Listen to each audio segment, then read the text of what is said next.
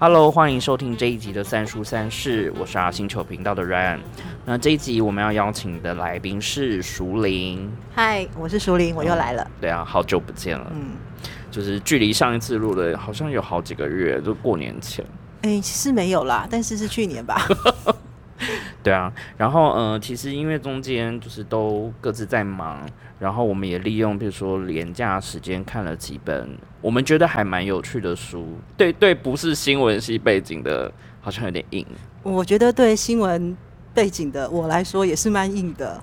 好啊，然后其实这几本里面可能都会有讲到，呃，关于理论的，然后也有实际案例的，然后甚至也有不是是最近出版的，跟很久以前出版的，在电视刚出来的那个年代。嗯，电视大概出来两二十年左右吧，因为电视呃应该是一九六零年代左右的，当时的新传播科技。那这本书，我们等一下要谈的一本书《娱乐至死》是一九八五年出版。嗯，那它是 Postman 写的书，叫《娱乐至死》。那这一本呢是二零一六年增修的版本。那其实我在读这本的时候，其实周边有其他念传播跟新闻相关的人就说：“天哪，你要读 Postman 这个。” 很重哦，他说这是个很重要的理论，他说一定每个人都应该要读。然后我就说，因为看起来好像还蛮能够对照现在的时事跟媒体的状况，所以我就问了苏林说：“那那我们来读这一本。”是啊，而且这本书的中文翻译，呃，它的“治”是治愈的“治”，嗯。有的人可能会以为是因为娱乐，所以让大家死掉了，所以致死。嗯，好，是右右边还有一个部首的致，但是没有，他就是说你就是很娱乐，娱乐到你死掉为止这样子。嗯嗯嗯嗯。就我在读这一本的时候，其实呃前面我还蛮着迷的，就是他在讲说在电视出来之前，然后包括讲到呃传播，然后讲到讯息、文字阅读跟印刷术。他花了很多章节在讲印刷这件事情，然后我发现他有提供一个很有趣的，对我来说是不会想到的视角去想，就是说印刷这件事，印刷机它是不是改变了原本在讯息传递的一种模式？有点像说，诶，我们现在用脸书，那你可能要配合它的贴文的格式或 IG 的照片格式去修改你原本想要。传达的东西，那那个东西有点像说，哎，你原本只是传到口述，然后最后变成是你要印上去的时候，你要重新理出一个，对啊，我觉得这段还蛮有趣。嗯，这本书其实我觉得馆长很厉害，他常常说他不是新闻系的学生或是背景，但是我都会跟他说，哎呀，你已经跨越了新闻系的那个那个门槛很高这样子哈。那这本书呃，其实几年前。嗯，我在一个学术的读书会里面，我们花了好多的时间读这本书。那那个时候我们读的是英文的版本，那我想是，然后我想，嗯，那个时候应该是有中文的简体字版啊，但是我我们还是习惯就是看原文啊。其实我有点担心说，哎呀，这样会不会要下的很重哈，让看这一本？但是因为他实在是天赋异禀，所以就给他看了这样哈。呃，这本书一方面是他虽然没有特别的说他的理论基础或背景是什么，没有。嗯，但是呢，呃，作者其实就是说我为什么会担心一般人会看不懂，是因为他其实背后有很深的理理论的背景跟基础哈。那再来就是说，嗯，它里面用的例子哈，大概就是呃，书写成的时间一九八零年代的一些美国很有名的节目哈。那我们这种有一点年纪的人哈，就是说，呃，有有一些节目它是有到台湾来，比如芝麻街，嗯，我们就会觉得啊很熟悉啊。那《朱门恩怨》我们也看过，会很熟悉。所以呢，这这本书比较不容易入门的，还有一个原因，是因为他举的例子非常有时代性。哈，这个是第二个原因。那我可以稍微介绍一下这本书为什么在传播领域，我们把它当成是一个很重要的一本书。这几年在传播的领域开始要上课了哈。这几年在传播领域，呃呃，媒介生态学又开始逐渐受到重视哈。那再来呢，就是包括呃，可能过去大家会很在乎媒介的内容，但是呢，呃，媒介生态学再出来，然后大家就开始去注意到物质性，哈，materiality，哈，去注意到物质性。那什么叫物质性呢？哈，就是波斯曼要告诉我们的，为什么他。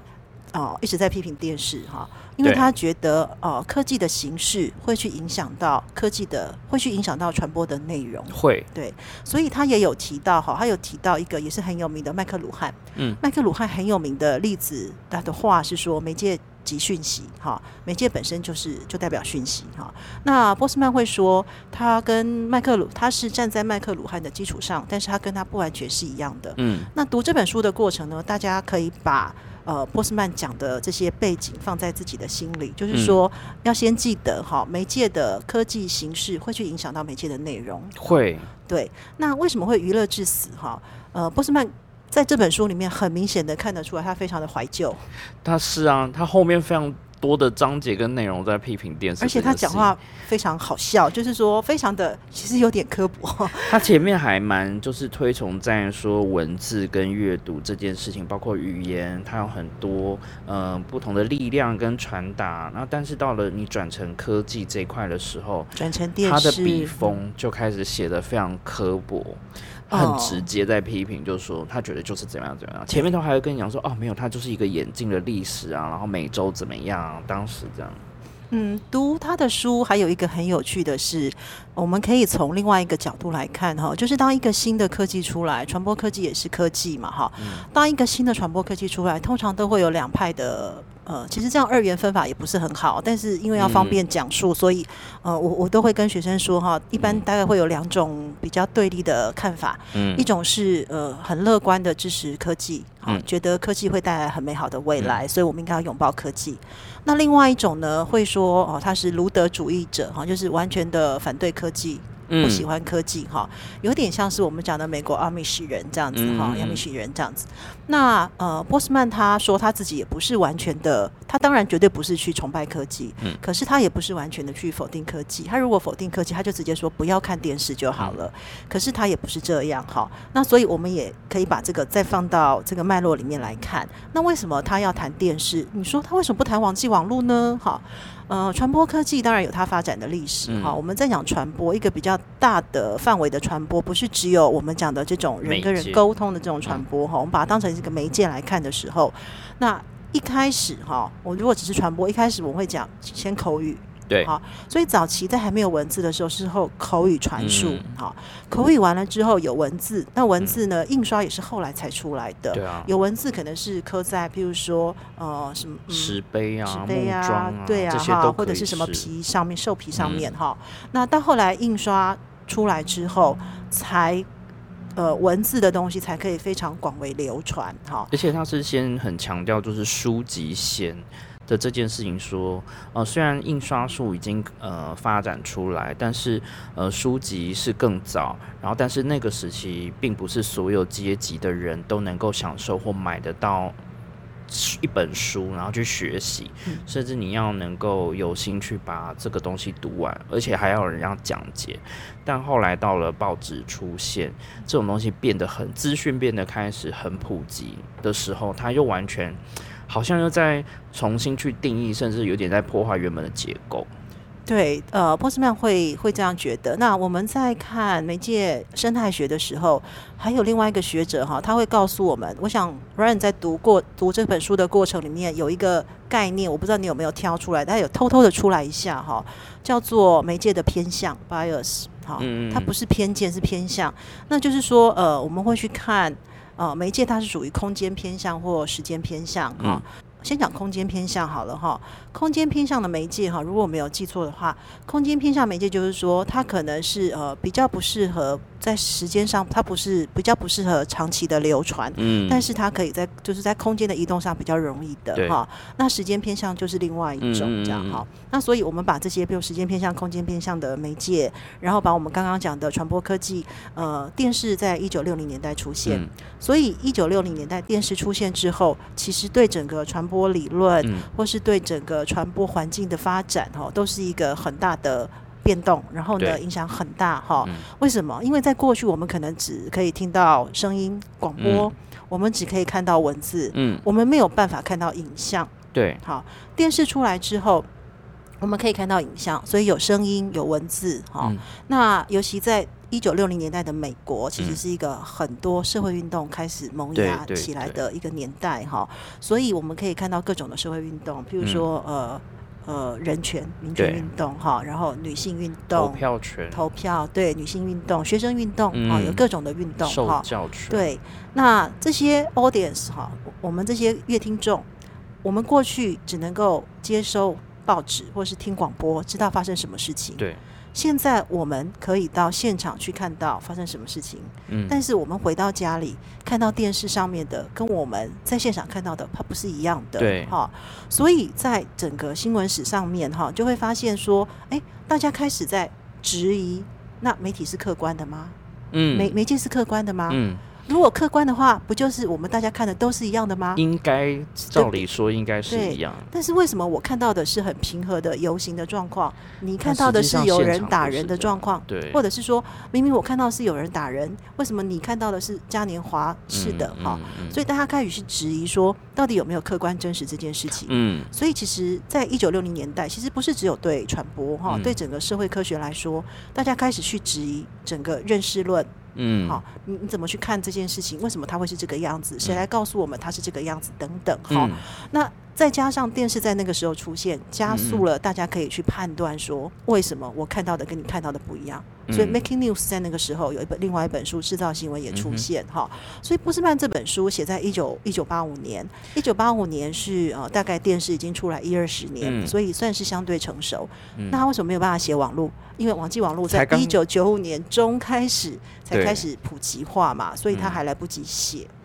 因为呃，书在一些文案里面，它有提到，就是呃，一九八四的这本小说，然后它里面有讲到很多关于资讯跟所谓知识这件事情的传播或垄断，或甚至是让它整个消灭这件事情，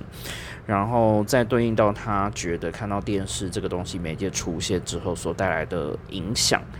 然后我就觉得说，嗯，他还甚至是把小说里面东西转成，他把电视比喻为是一种，就是在小说里面的那个，有点像会让人家享乐放纵的一种毒药的感觉。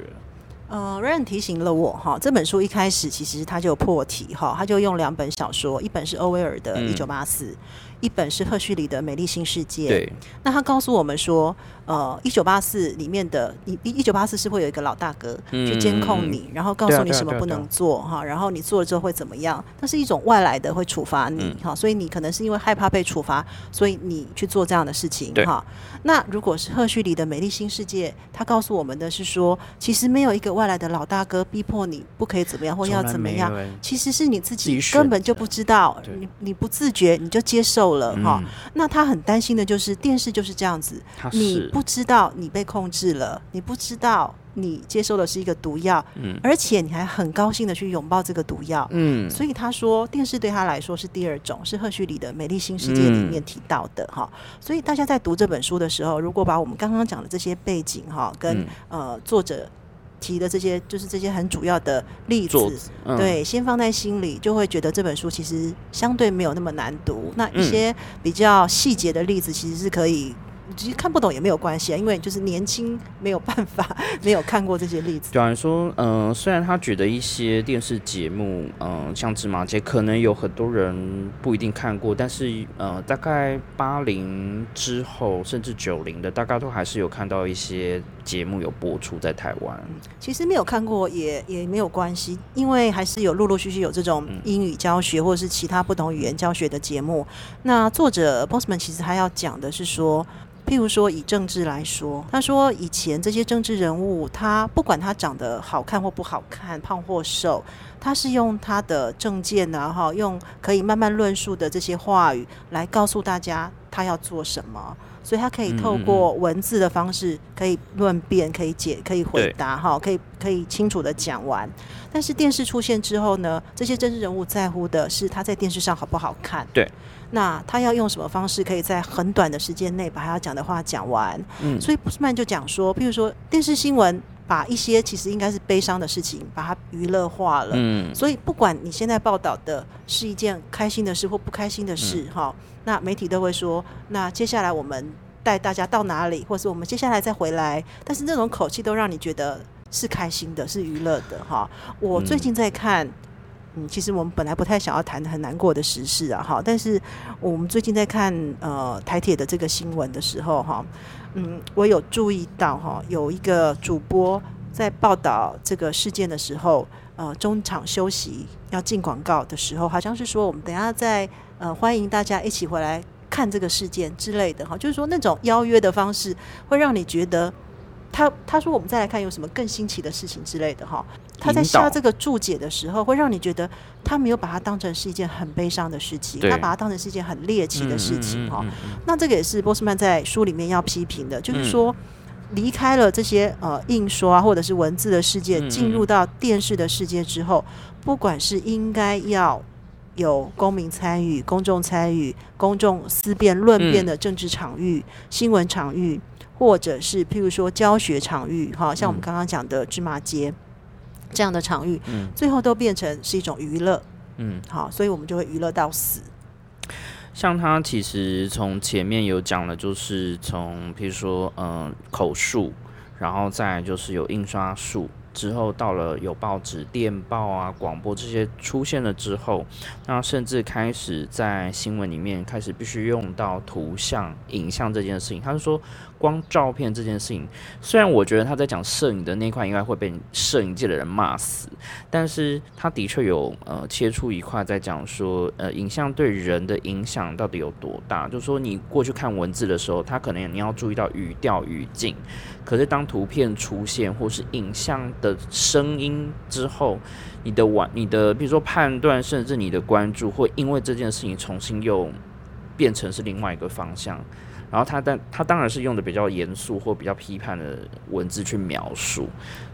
嗯，我读到这一段的时候，其实我没有那么同意他的说法哈，因为他其实也不是只有骂电视，他从电报就开始骂了。对对对，他就觉得说他电报短短几个字，然后就有新闻的标题。我觉得他非常重视那个脉络 （context），嗯，所以他会觉得说，呃，声音啊，或者是图像啊，会失去那个语境，会失去论述的那个脉络。那失去脉络之后，可能就会被任意的截取，没有办法好好的深入的讨论哈。可是我觉得就图像来说，嗯。我觉得不见得是这样啊，哈，因为图像确实是很容易被，就是相对于文字，图像是容易被注意到，而且容易被被吸收，哈，嗯，那图像其实也不是完全的就没有那个脉络或语境了，哈，我会觉得，嗯，即便看报纸，哈，你好像觉得报纸文字比较多，可以把话讲清楚，但是有时候话多或是讲清楚，反而。也许会被挪用成更可以去操纵读者的一种工具嘛？对啊。所以他讲图像的时候，其实我没有，我不是那么同意啦。因为图像，如果你有这件事情的 background，你就懂它的背景，你有它的这些脉络，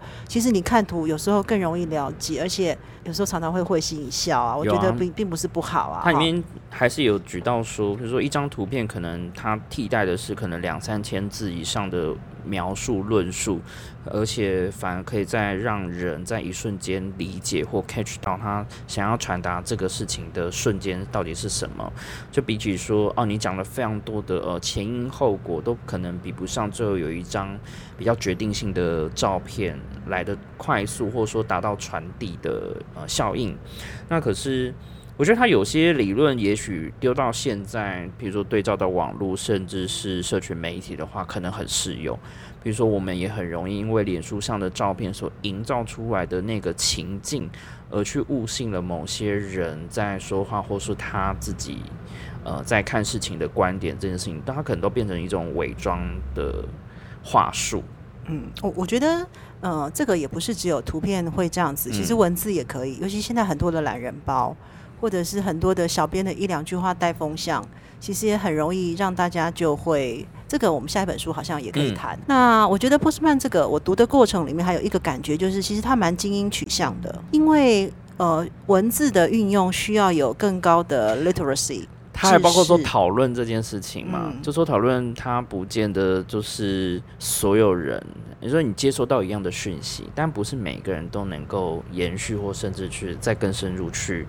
理解或探讨。就他其实蛮政治不正确的，他其实我觉得我自己读的过程会觉得他其实蛮有精英的那个姿态啊。哈，为什么会这样讲？就是我们在讲传播的效果的时候，哈，其实电视的传播效果或是电视可以达到的 audience 是最多的，对因为它不需要太深的这种知识啊，嗯哈、也不需要太多的背景，它确实就是波斯曼讲的这样子哈、嗯但是你你看哈，阿公阿妈可以在家里打开电视就会知道发生什么事情，对啊但是他不用看报纸，不用哈。所以就一个传播的效果来说，或者是说我们希望它可以扩及到更多的乐听众来说，其实电视的效果会比报纸的效果大。会更大，对，那报纸一般来说，它需要比较高一点的 media literacy，、嗯或是它比较需要一些知识的背景哈。那他很推崇文字，那不是很喜对他欢从头到尾都是一样。他说文字就是呃力量，然后语言也是，可是他觉得影像或是电视带来的这种就不一定是那么的政治正确。其实这个嗯也其实我们很难去否认他他说的，确实这个是事实。但是文字是不是像他讲的，有那么的崇高。比对如说那些人写的文字，他也是可以刻意被塑造出来，跟他就是排除一个他觉得呃可能有一个脉络在，但他其实有一个潜在的动机跟目的是要引导你朝这个方向去思考。嗯，那就是某些的理论会被在另外一个理论给推翻，也是因为这样。嗯。不过我在读的过程，我是还蛮还蛮能够想象他为什么会这样讲。他是受到什么？嗯，不是，是我，比如说，呃，我在一九九八年当记者哈，那是在呃报纸，后来到晚报嘛哈，那在嗯晚报的时候，总编辑就问过我，他就说你为什么不去电视哈？那我当然知道他为什么会这样问，因为那个时候在平面的时候，大家都会说电视很肤浅。好，我觉得电视记者很肤浅。那至于电视记者是不是肤浅，或是电视台是不是肤浅，哈，这个我们可以不用讨论哈，因为呃，我觉得要去熟悉那个新闻生生产的流程哈，才有办法去批评说他们是不是肤浅，或是为什么肤浅，或是你站在什么样的立场跟角度去探讨讨论这件事情？包括电视台记者的嗯工时啊、工作样嗯态。但是我们回来这边讲，我要讲的就是说，呃，确实在电视，尤其有线电视还没有这么蓬勃，嗯包括现在你有可以各种方式可以看到电视新闻哈。嗯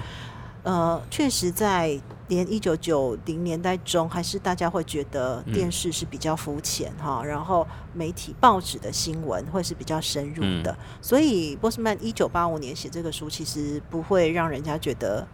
那个脉络不会很奇怪啊。他就是在当下那个时空背景，然后写出他观察到甚至推论的一些东西对，西。所以其实我们在读一本书。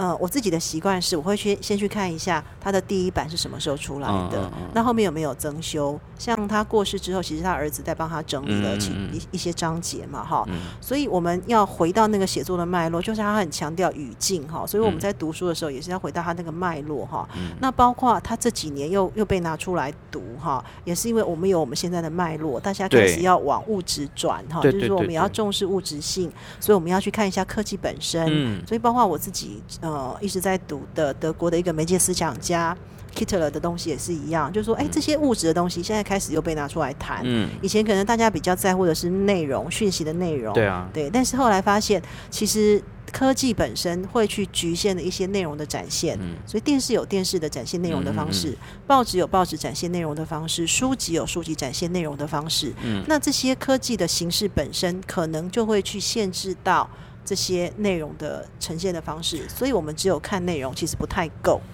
像它里面有提到，就是任何的内容啊，放到电视上，其实它最终着重的就是在娱乐这件事情。你不管是在有理论、理性的讨论或什么，你只要放到这个东西上面去，就会变成开始，它就是要取悦或是带来另外一种引起更大的关注。它绝对不是要让这件事情得到一个什么结论或讨论，而是说它就是要娱乐大家。这个也有点有趣哈，就是说，嗯，到底是因为这个科技本身、电视本身让内容一定要娱乐，还是说，哦、大家看得到电视就只想要娱乐？那我们可以在网上问，就是说，那就算是大家看到电视就想要娱乐，又是因为什么原因让大家看到电视会想要娱乐？电视很无辜啊，有没有问过他本人？就说他搞不好其实没有带着这种，如果他是可以拟人化的话，那也许没有带着这么多的成见跟目的性，他只是作为一个媒介在在做传递。可是因为你看电视节目在做，跟你发明这个东西都是人，所以最终回过头来，可能都还是人在主导。嗯。馆长讲到这个，但这这又是另外一个很有趣的理论的论点 哈，就是说到底是科技决定呢，还是呃还是人决定呢，还是其实 mutual shaping 互相决定呢？嗯，那科技本身是不是有它科技本身的能能攻性啊？affordance 哈，这个都是学术界一直在讨论的哈。所以到底技术本身它真的是这么无辜吗？好，当然我们可以说啊，技术就是人创造出来的嘛。但是我最近在看另外一个那个呃 Kevin Kelly 的书哈，K K。的书，他就提到一个概念哈，他说，就算今天不是爱迪生发明电灯，电灯也会在那个时候出现。对，因为他就走到那个时候，他就是在那个时间会对。这个理论其实也可以套在很多新的发明上，就是说你回推那些人在那个时空背景下，绝对会有这样的东西会产出。那今天只是正好那个人叫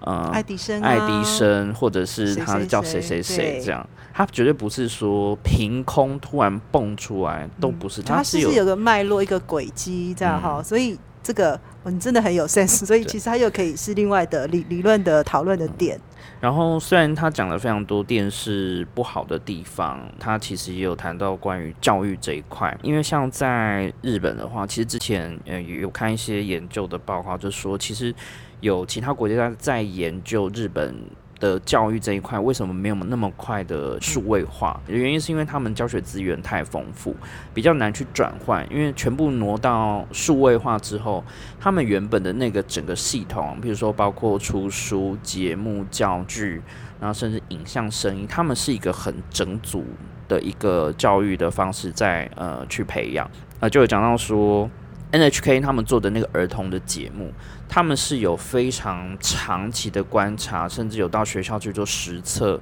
所以他丢出来的影像，他是有针对这个年纪的孩童，比如说他听到什么样的声音、颜色、讯息，就是他有一个呃证据在支持他做这样的内容。那他会畅销，或者是说真的能够让学习的小孩，可以透过这样影像的传达，能够学习到更多。这个都是有很多的理论根据，所以他没有办法一瞬间突然就说，哎，你全部数位化放网络跟不管什么载体好了，他就可以立刻转换。他没有，我我都觉得这个都是我们这几年一直在谈。或者其实有点老道牙的数位人文，哈，就是说，好像任何东西把它 scan 完之后就是一个数位，或者是把它放到影音媒体上就是一个数位。那刚刚 Ryan 讲的这个，我就觉得很有趣，就是说 NHK 那个节目，它本来就是要 for 数位。所以他有考虑到数位的特性，跟他的受众或是他的 audience 之间能不能够互动、互动的关系。那但是是不是什么样的课程都可以放到网络上可以数位？其实很难。就像去年疫情比较严重的时候，我们要在电脑里面上课，真的在电脑里面哈，用我们是用 Teams 那个软体在上课哈，你就会发现说，我在课堂上人面对面跟学生上课的方式，其实没有完全没有办法复制到。在网络上上课，因为平常人对人面对面的上课，我可以看到学生可能眼睛眼皮快要垂下来，我就会说：“哎，不要睡觉。”但是在网络上没有办法，我没有办法一次看到这么多人哈。那甚至有人他突然发出很奇怪的声音，我说：“你在哪里？”他说：“我在九份。”但是我有在上课，他还是在听你上课，他用手机在听你上课，你没有办法限制他的 physical 里的位置在哪里哈。那所以并不是把平常上课的方式搬到 Teams 里面就可以上课，还是要有为 Teams 来设计的这种课程嘛？对啊，所以我觉得这一本对于嗯，你对于电视或这些呃媒体是有兴趣的人，其实他没有那么难进入。而其实你看了前面的，他很有脉络在解释这些呃眼镜跟发展，然后到电视出现这个东西的观察。其实还蛮适合套到现在，你再去做观察一些新媒体的呈现的方式，所以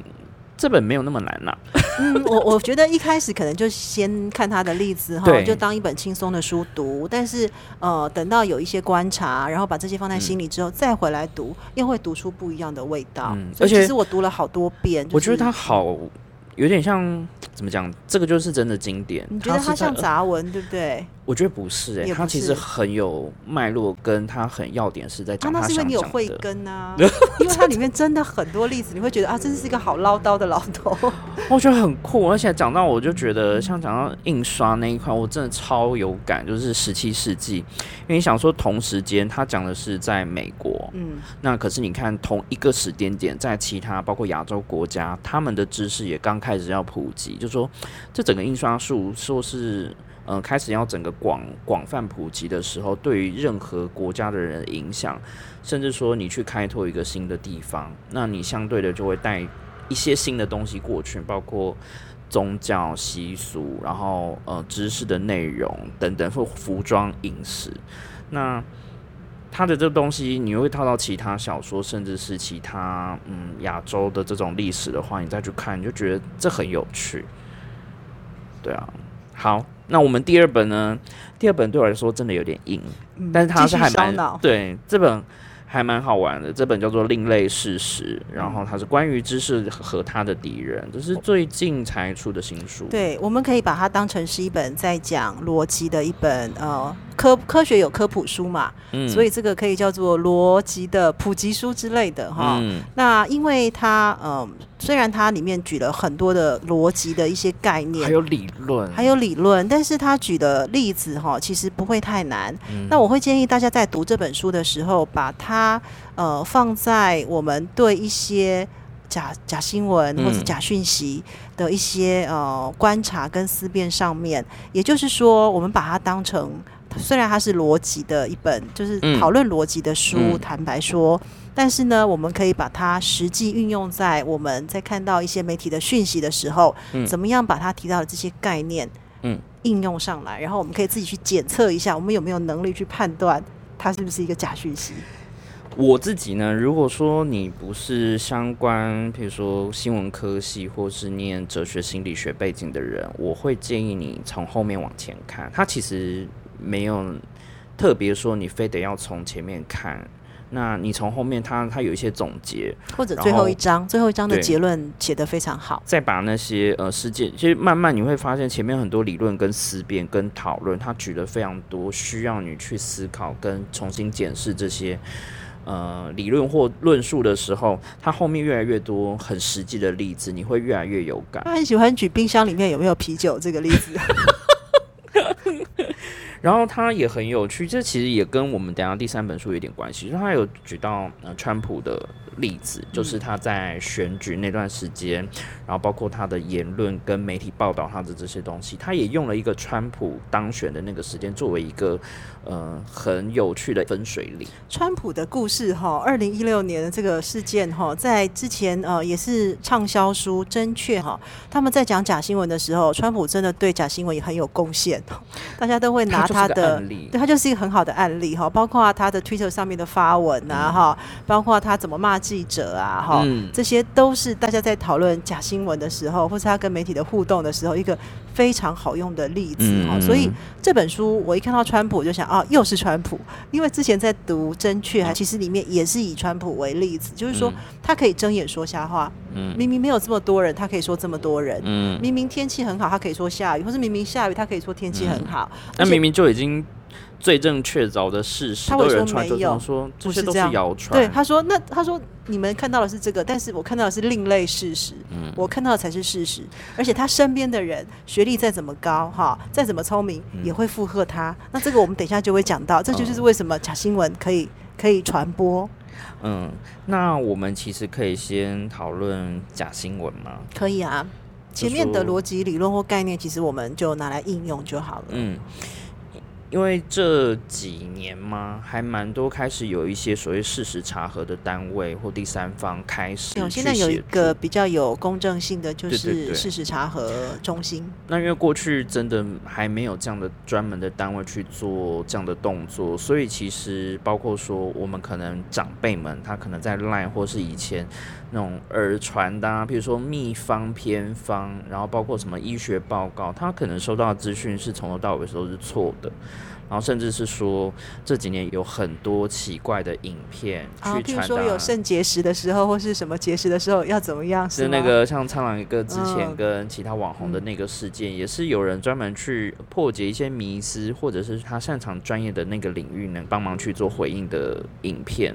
那这个也算是另外一种在检视这些东西，我们接受到的东西是不是真的就是这样？嗯，我两千年在东森 ET Today 的时候，那个时候我们的啊是总编辑嘛？还是主管？其实就有一个栏目哈，是专门在帮大家呃谣言追追追，就是帮大家去破解这些。就是如果你有听到什么你不确定，那就请记者去帮你查证，嗯嗯嗯这样哈。现在突然想起来，那么早就有人在做这种事。这就是有娱乐性质。嗯，对，而且大家会有兴趣。嗯那这几年假新闻会这么受到重视，是因为刚刚 Ryan 举到的这些例子哈，譬如说假药啊，或者是这些、嗯这些假讯息，它可能影响的是个人。嗯好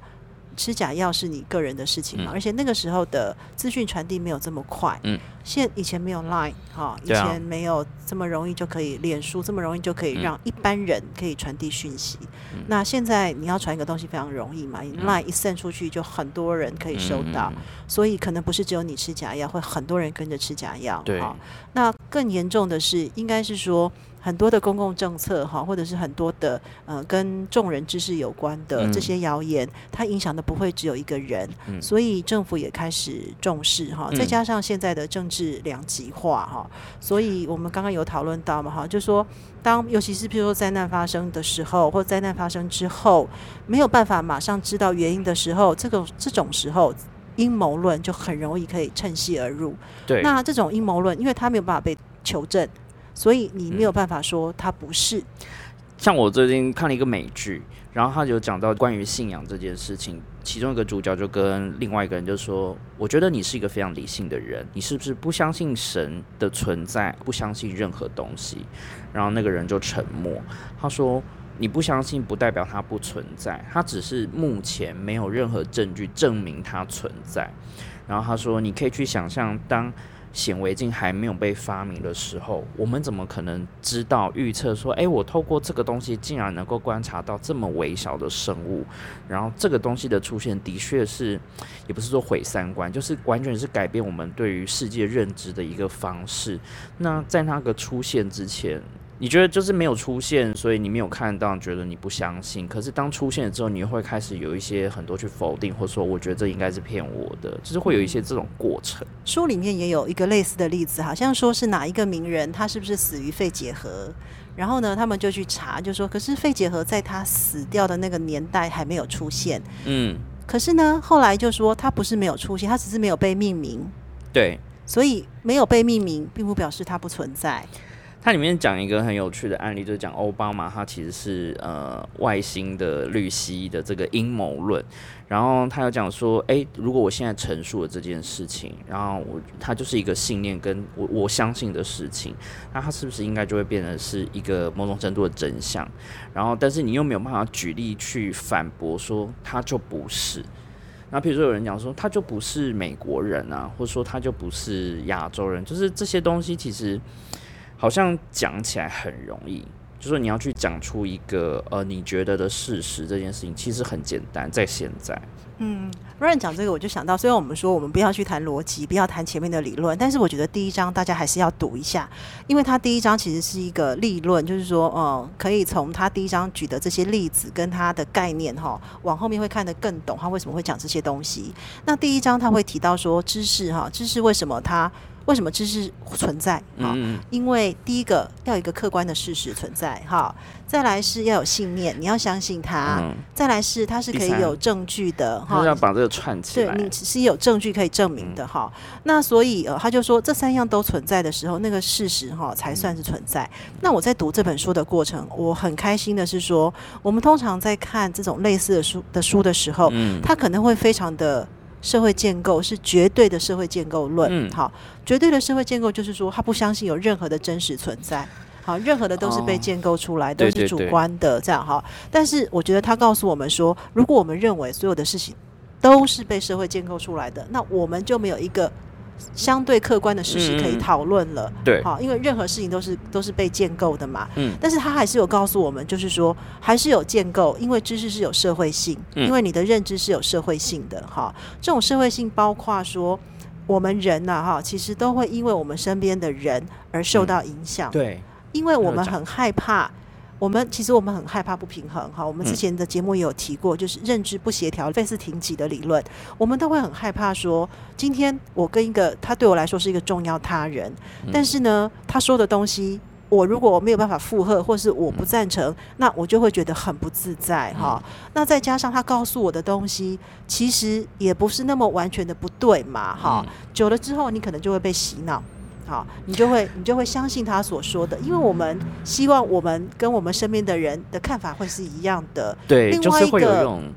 这我觉得有点像是人性嘛，就是说你一定会去跟大家，你不会刻意去说，哦我就是唱反调，他们讲的我就偏不信。对，这个在传播理论里面又有一个概念叫做乐乐队花车效果。那他要讲的就是说，呃，选举结束之后，我们都会问说啊，你投了谁啊？哈、嗯那不管你投谁，通常大家都会说投的是那个选上的人。对，嘿，这是乐队花车效果嘛？那还有一种叫做西瓜微大边，我可以去观察到说这个环境里、这个脉络里面的空气是什么。像日本人会读空气，所以我会发现说，诶，我可以感觉得到说，好像大家的大家都会选 A，、即便我觉得 B 比较有道理，我也不敢讲说。我我我要选 B，我就说我要选 A 哈，所以这是一种西瓜会喂大边。那当然也会有人说啊，这就是一种沉默螺旋。好因为像里面有提到，他也同样举了一九八四里面的案例，就讲说二加二等于四嘛。嗯，然后在主讲或者说他有一段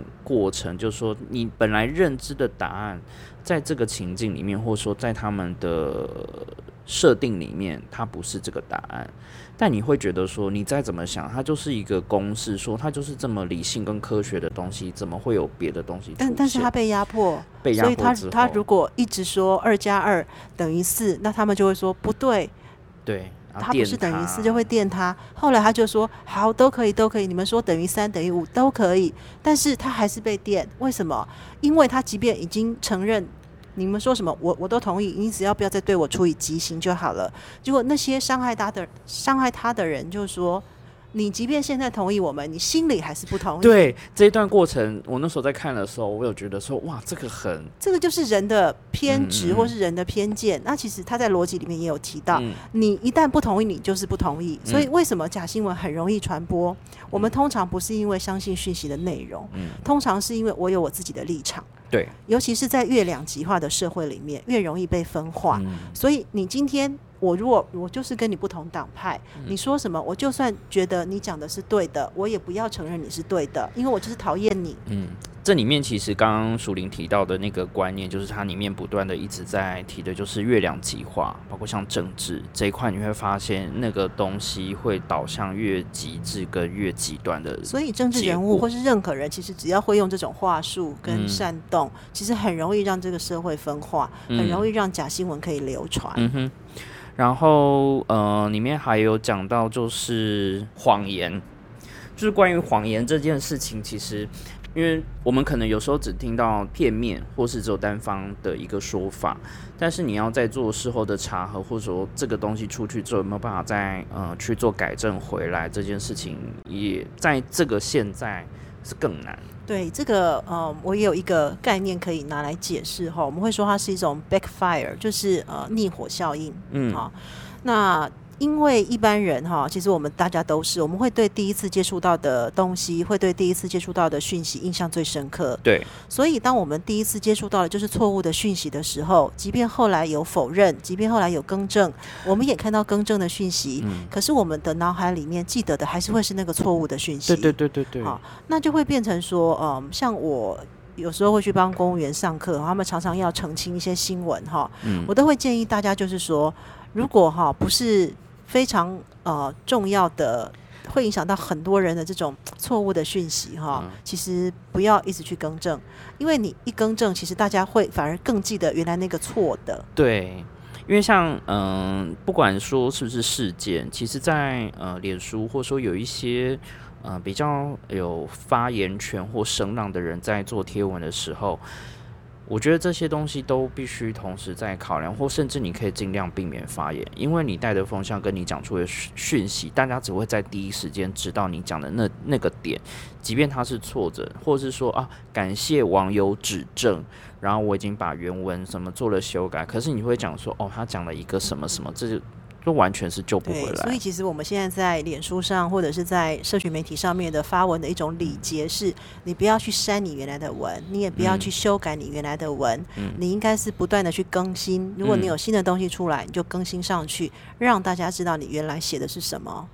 对啊，我觉得这个呃，像有些呃比较热心的人，他会去抓那个修改的记录，把它就是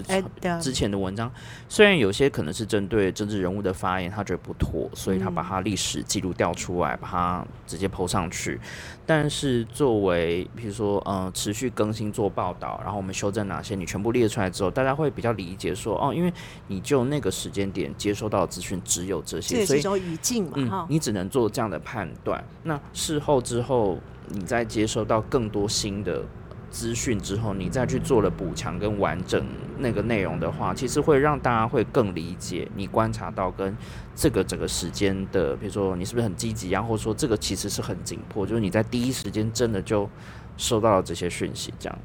像之前讲火车那个好了，我就看过有设计师，他拿了日本火车的。设计逃生设备，就是说，呃，在日本电车，它那个座椅可以拉出来当成逃生走道。他就建议说，嗯，他觉得台湾这边应该要模仿一下，或者说学习一下日本在设计电车的时候的这种内装。然后下面就是骂声一片，就是说。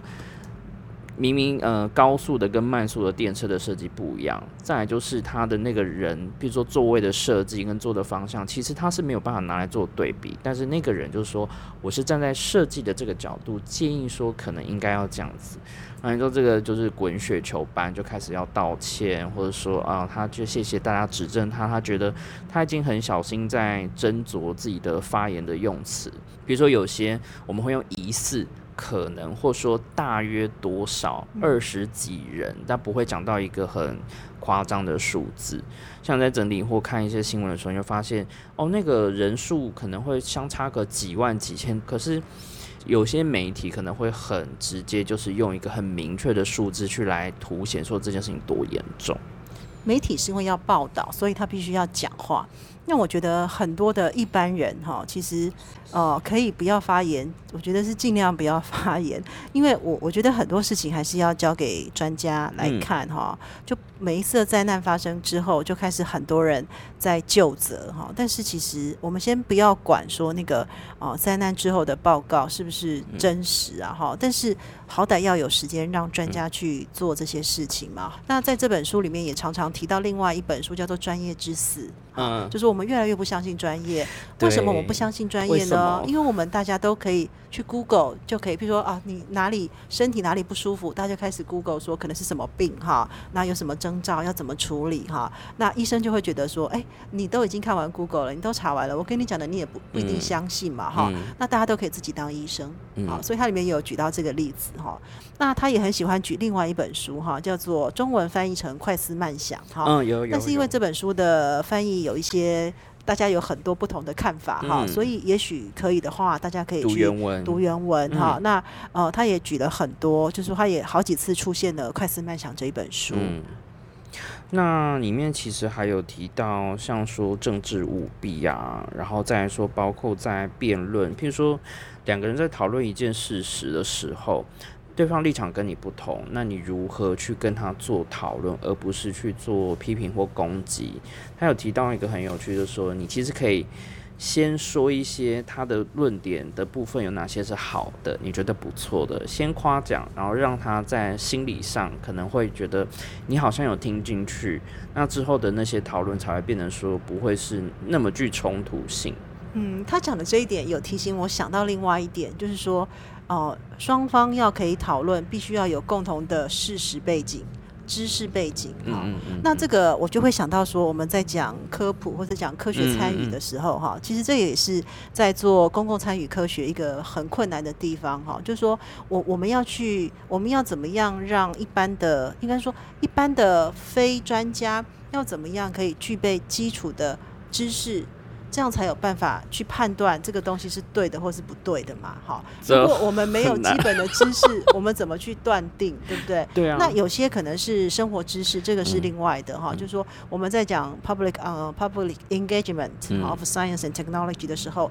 我们会说，哎，其实地方知识或是 local 的这些知识，我们嗯要尊重，这是使用者的知识，我们要尊重哈。嗯。但是如果有些人他连使用者的知识也没有，那他也没有理论知识的时候，我们嗯要怎么跟他对话？其实这个很难对话。对，这个很难，所以他举到这个例子，我想到我想到的就是说，教育真的很重要。嗯，所以他在有一章特别讲瑞典的教育，有有有，那一章可能如果不是从事教育的，会比较没有感觉。但是他嗯提到很多大学的状况，跟大学的老师或学校老师可以做什么的时候，我就觉得说，哎，其实我还是有一些事情可以做，我不需要做的悲观，因为我们常常会觉得说。我们要教授的知识，其实学生只要愿意 Google，只要嗯愿意上网查，只要愿意去图书馆，只要嗯愿意读书，他都可以自己找得到。那嗯老师要干嘛？哦，老师就是要辅导学生可以去批判性的思考。嗯但重点是，他如果没有相关的事实知识，他要怎么去批判性的思考？嗯，因为批判不是看到什么都反对，对。批判是在既有的知识背景上面去去找出不合理的地方，对，这个才是批判性思考。嗯。那我就会想说，哇，那老师还是有用处，因为即便是 Google 这件事情，嗯。如果你不会设关键字，你也不知道怎么找到你要的答案。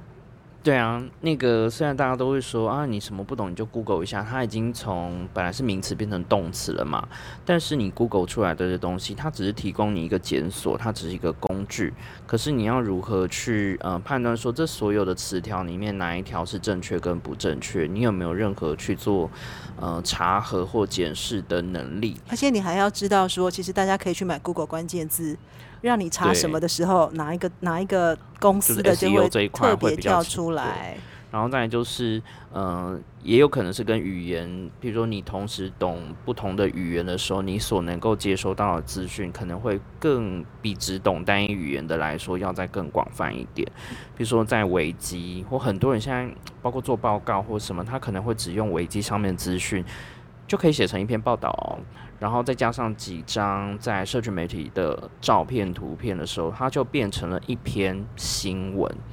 然后在比较大的平台上面去做曝光，点阅也很高，那下的标题可能很耸动。但是如果你能够呃去查它 maybe 不是台湾本地的新闻的时候，你会发现很多资讯是错误的，搞不好它的翻译也是错的。那所有人只记得他下的那个中标跟他抓出来的图片，搞不好那个还不是本人。这就好像我们在口试学生的硕士论文的时候，我们都会跟学生说，你要好好写，而且你要写的对得起自己的良心，因为别人之后就引用你。对，这个就是一再一再引用，然后尤其如果很多，而且如果你做的题目是很新的题目，会嗯很多人引用，嗯那就大家都一起错，嗯，那就是救不回来了。对，完全救不回来。可这就会有另外一个导向，就是说我后来发现，就是有一些学生，就研究所的学生，他们在做论文的时候，他们就会开始避免选太新跟太冷门的题目，然后就会重复在某一个领域跟某一个主题上去打转，然后老师也会跟他说啊，你就照这个就好了，因为这个东西很多人写啊，所以比较安全。那你就不用做那么多功课，大家都已经帮你整理好喽。那你可以认识得到，或说甚至那些资料可能到现在都还有，你还是可以去找之前的人去做提供，哎就是在稍微不同一点点就可以了。那这个也很可怕，就变成说，那你现在对于这个时代只有一种理解、跟一种脉络、跟一种论述，就没有在其他的。这个我觉得是有最近听到一些嗯，其实也不是只有学生啊，但是我们不要去 diss 其他的同才好了。对啊，好，然后第三本呢，我们刚刚经过了就是假新闻跟这些比较硬理论的这一块，我们开始讲比较接近时事，甚至是真的很新，然后又是一件很大的非虚构报道文学。那他是性谎言的吹哨者，是他们催生了 Me Too 运动嘛？嗯，那他其实就纽时的记者跟呃一些好莱坞的明星，那陆续呢，在这个整个很漫长、很漫长的调查、搜证、访谈，二零一七年到现在，对，然后最他也是今年才刚出版嘛，你就想到说，其实这个标志是这个 hashtag 的这个东西，也是最近这几年才开始有被注意到。那但是你回去推，甚至里面在过程调查的时候，你会发现那个时间轴其实拉得很长，它甚至可能到更早，可能在八零之前，甚至在所有可能媒体都还没有出现的时候，就其实有这种呃观念或这种存在，就是性别不平权。或者是里面一个哦主角制片，嗯，他已经嗯性骚扰这些女性好几十年的时间，嗯，那嗯，他这个制片就是非常有名，叫温斯顿，然后他也是有，他是一个兄弟，然后他们有经营很大的一个制片公司。然后在电影圈也是非常重要的一个人物，就是在这个新闻出来之前，或甚至这本书出来之前，我们我们一般人对于这个东西是不会直接接触的。那你当看完这本书之后，你会发现它其实里面铺天盖地的就去隐瞒，跟就是把这件事情整个压下来，而且它牵扯的人也不是只有一个，它是非常多人数的这种。然后正好在这个呃。温斯顿的这个事件之前有另外一个也是跟呃性骚扰有关的案子成立了之后，这个东西才比较开始有顺利的去推成。对，呃，读这本书其实还蛮沉重的。通常我在读书的时候，里面如果提到某一个人，我都会很好奇的上网去 Google 他长什么样子。但是这本书我一点都不敢 Google，因为你看到那个制片的那些动作，他做的那些事情，哦，你会觉得一点都不会想要。知道他长什么样子。那前半段其实一直都是在讲这个，它里面其实有几个个案呐，哈，制片是一个嘛，哈，另外一个是呃，在川普要提名的一个很重要的一个很重要的位置，好像也是后来被他的呃小时候的玩伴高中的同学吧，哈，就说其实他也对他做过性骚扰的。或甚至性侵害这样的事情，在这本书里面，川普又出现，而且扮演一个很重要的角色。对，因为川普也是很有名的，对于女性比较不尊重，不尊重，包括他的言辞、公开的发言，然后在网络上，其实都非常多人被攻击到。然后他也是一个，因为他选总统嘛，所以这个矛头就是会变成，对不对？都指向他。那我觉得这本书，如果我们从新闻采访的角度来看，嗯，我觉得他是一个花了三四年时间才写就这一本书哈。我觉得，嗯，那这个是要不是只有记者坚持啊，哈，受访者啊，或者是其实他们整个团队都要很坚持哈。而且，呃，应该是说性骚扰这种事件，性骚扰本身很难被定义哈。对。啊，其实要说难很难，但是其实也不难哈。就是说，你觉得你不会对你妈妈、不会对你姐姐、妹妹、老婆讲的话、做的事，你就不要对其他女性做。嗯，好，这个是在我们讲异性恋里面的这种呃男性对女性的性骚扰啦。当然，我们也可以说，不是只有女性会被男性骚扰，男性也会被女性骚扰，因为性骚扰是一个权力关系嘛，哈。那回到新闻的采访哈，嗯，我觉得很佩服的，很佩服这几位记者是他在写的过程里面，他们有在书里面讲到，就是说，呃，他并不是完全都用第一人称，有时候会用第三人称的方式，就他明明是 Ryan 写的报道，但 Ryan 不会说我，Ryan 会说 Ryan 说，哈，这样是这两位记者，这两位女性记者，他们其实也不是一开始就很敢来写这个题目哈，因为第一个受访者很难找。第二个受访者找到之后，他不见得他不见得愿意受访。嗯。第三个，他受访之后，他不见得愿意被看到。嗯。所以常常受访者讲完话之后会说：“不要让你们的报道看得出来我是谁。”嗯。因为他们不想要破坏现在既有的生活的稳定跟平衡。哈。而且这也是，而且可能会对，而且受害者，我们假设他们是受，就说我用受害者这个词，也许也会有一些争议，但是就是说。尽量不要去 blame 这些 victim 哈，因为他们也很怕被责备。譬如说，哎，你明明可以离开，为什么你不要离开？因为你想要更好嘛。嗯。因为他承诺你未来三部片子都是你当女主角，好，所以你是可以离开的。你不是没有权利，你只是因为你贪更多，所以你不走哈。那或者是说，其实通常就是这样嘛，就是你可以走嘛，是你不要走。嗯。可是有很多的脉络是你当场是愣住，对啊，你忘记要走，而且你会觉得可能只有到这一部分。到这里没有关系，但是你不知道他会再往下，所以我们没有在那个脉络里面的人，不知道会怎么去发展，其实是无权去智慧嗯为什么他不走。所以我们应该要看的是说，这就是这是这就是一件不对的事情嘛，嗯所以不应该去 blame 这些 victim 哈。那我们还是回到，我们不是要讨论性骚扰什么，我们还是回到媒体的报道哈。嗯所以它是一个很不好写的报道，这是第一个哈。第二个是我们在书里面也有看到，当有一些呃报道陆陆续续快要出来的时候，可能有敌对报纸对，也开始听到风声。那媒体最怕漏新闻，风所以如果我听到一点，我知道你们要做大，嗯。我就赶快先写，嗯。写出来呢，就是让你不知道我到底知道多少，嗯，所以你就不敢全部写出来。好，其实这个在法庭上也是啊，就是说对方究竟呃辩方或检调到底掌握了多少证据，你不知道。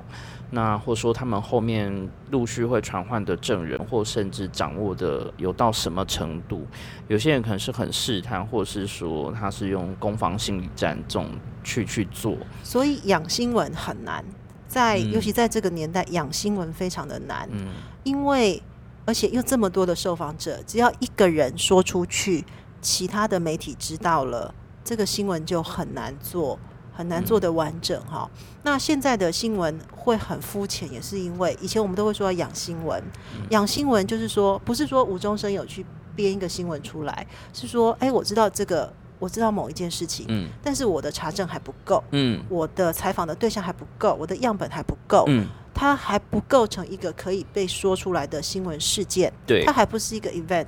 所以我就先留住。嗯等到我觉得我要做的各个角度都已经完备了，我也对我才把它写出来，它就是一个很完整、很好看的报道。但是嗯非常困难，所以他们花四年做这件事情，我觉得很厉害。因为像一开始是那个朱棣嘛，嗯就其中一个主笔的人，然后他找了另外一个跟他一起做调查的叫梅根，呃，前面大概有一大半的都是在描述他们如何从只是两个人，到甚至他们报社里面的主编们，他甚至要做成一个团队去做调查跟分配，那就包括刚刚楚林讲的，就说你同时要。拉出这么多人去做访问，甚至去做嗯查证，那甚至要询问意愿，因为这中间可能时间超过至少三十年以上，从最早的受害人来说。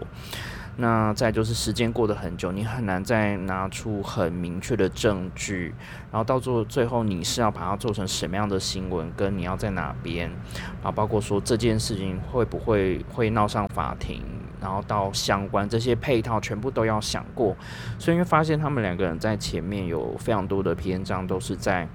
他们很谨慎。在做任何的决定，包括任何回复的电话，他们打回去的时候，都还是要小心，说对方那个人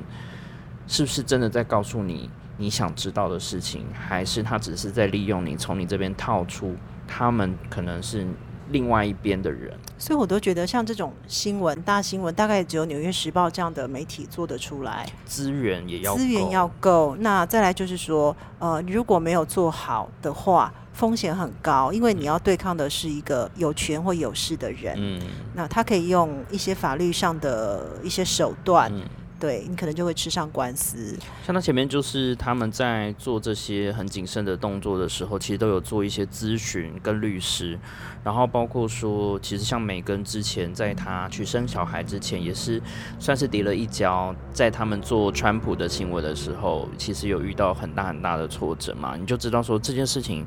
它就是一个非常难，它甚至那个洞或说这个范围是你无法去预测的。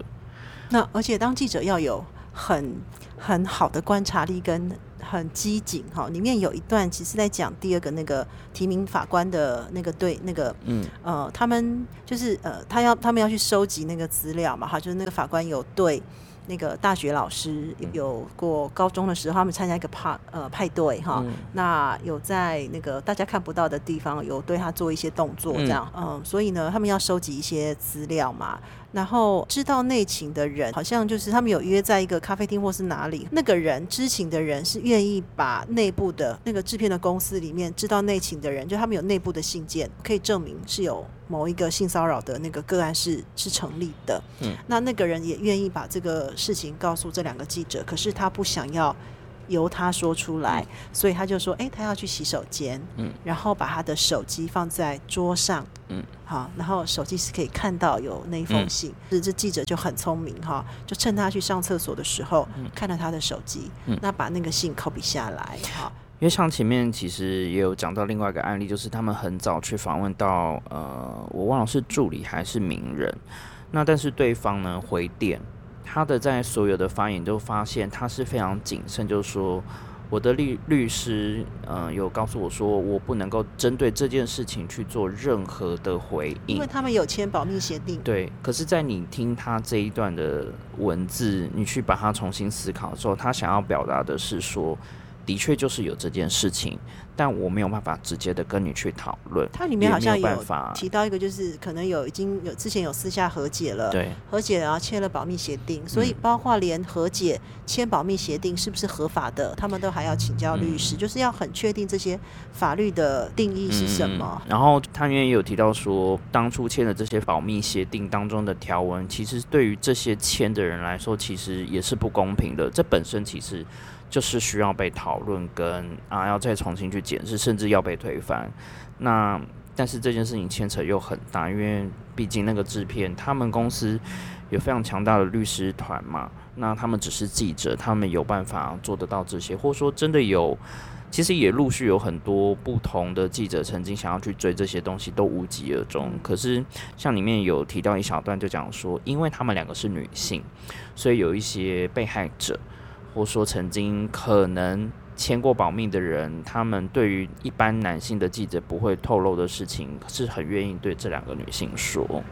对，那除了刚刚让人讲这些，我还想到里面有一段也是看起看了之后，我非常有感觉，就是嗯，他们要求证，所以呢，他们会做到形式上的平衡。嗯，那形式上的平衡就是说，他要去告诉这个制片说。我们现在要报道这件事情了，我们要我们会给你多少时间？在什么时间之前，请你回复我们。好，因为他们要做平衡报道。那这个制片其实一开始姿态也很高，他说：“你们写了我这么多的事情，哈，那你现在只给我一天不到的时间，就要让我来反驳，这是不公平的。我要两个礼拜啊。”那后来还是后来，当然两两个礼拜不可能，因为你知道一个新闻已经成熟了，你就很怕第二天打开报纸，人家就写出来了。而且更有趣的是。也不能说有趣了哈，在这个案，在这个例子里面，他根本不用印成报纸。他说他们什么时候新闻要发表，其实透过网络上，网络新闻就出来了，他们直接在网络上就发表了，所以根本不用印报纸。所以没有那种等你多久的事情哈。对啊。那包括这个制片，他说好，那我自己来找你们记者讲清楚，因为我以前自己在当记者的时候，那时候还很年轻，二十几岁哈。那也也，我当然不要去强调说是一个年轻的女生了哈，但是我觉得性别跟年纪其实还是会有影响哈。那我那个时候是在某一个部会当，就是跑那个部会的新闻哈。那那个部会的首长哈，嗯，他就跑到记者室来哈，他就是要说，哎，为什么写这样的东西？嗯，我会怕，我会很我很害怕。我我不知道我要怎么面对他，虽然我知道我写的没有错，对，但是我会怕，我也不知道为什么我会怕。但是你知道那个年纪，然后跑新闻没有多久，那你遇到的是一个常常在电视上出现的，而且他是一个高官，嗯，你还是会怕。所以回到这本书里面，在讲说啊，那个制片他说好，我到办公室，我到纽约时报，或者我跟我跟他们约地方，我去跟他们谈，我去告，我去反驳这些。我觉得他们也是害怕，嗯，好，就在想说，他如果等一下来，第一个我们要怎么问他？嗯，第二个他如果有一些什么样的举动，我们要怎么克制住？因为他讲话真的非常的不尊重女性，嗯，而且其实很多的不好听的话，对啊，那个会激发情绪。那我们要怎么样去克制情绪？像里面呃提到这些被害者的职务，譬如说有从助理身份的，然后包括说他们要合作的演员们。那他跟这个制片之间的关系的远近，其实也会有差。然后像里面其中有一个，其实从头到尾都没有自己把自己的故事讲出来的那个亚裔的助理，那甚至嗯，记者是有直接到他家门前，然后先生在洗车还干嘛？然后但是先生并不知道有这件事情，那他也好像没有跟家人提过。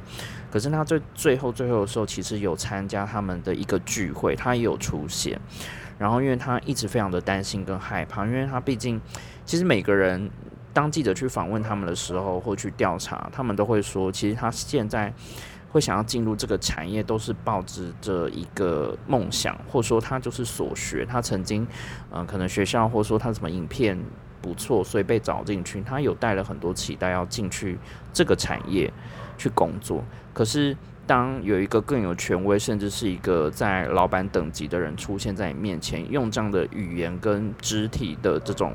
方式去胁迫你做一些你不想做的事情的时候，他当下可能大部分的人都是没有办法去立刻说不要，即便是那些很有名气的名人，在他们还没有出道以前，这对他来说就是一个。选择哎，所以我们说性骚扰其实它是一个权力关系嘛，所以有有权利的人自己应该要更有自觉，即便你有时候是无心的，但是也会因为你的位置让对方害怕。嗯，那其实师生也是嘛，哈，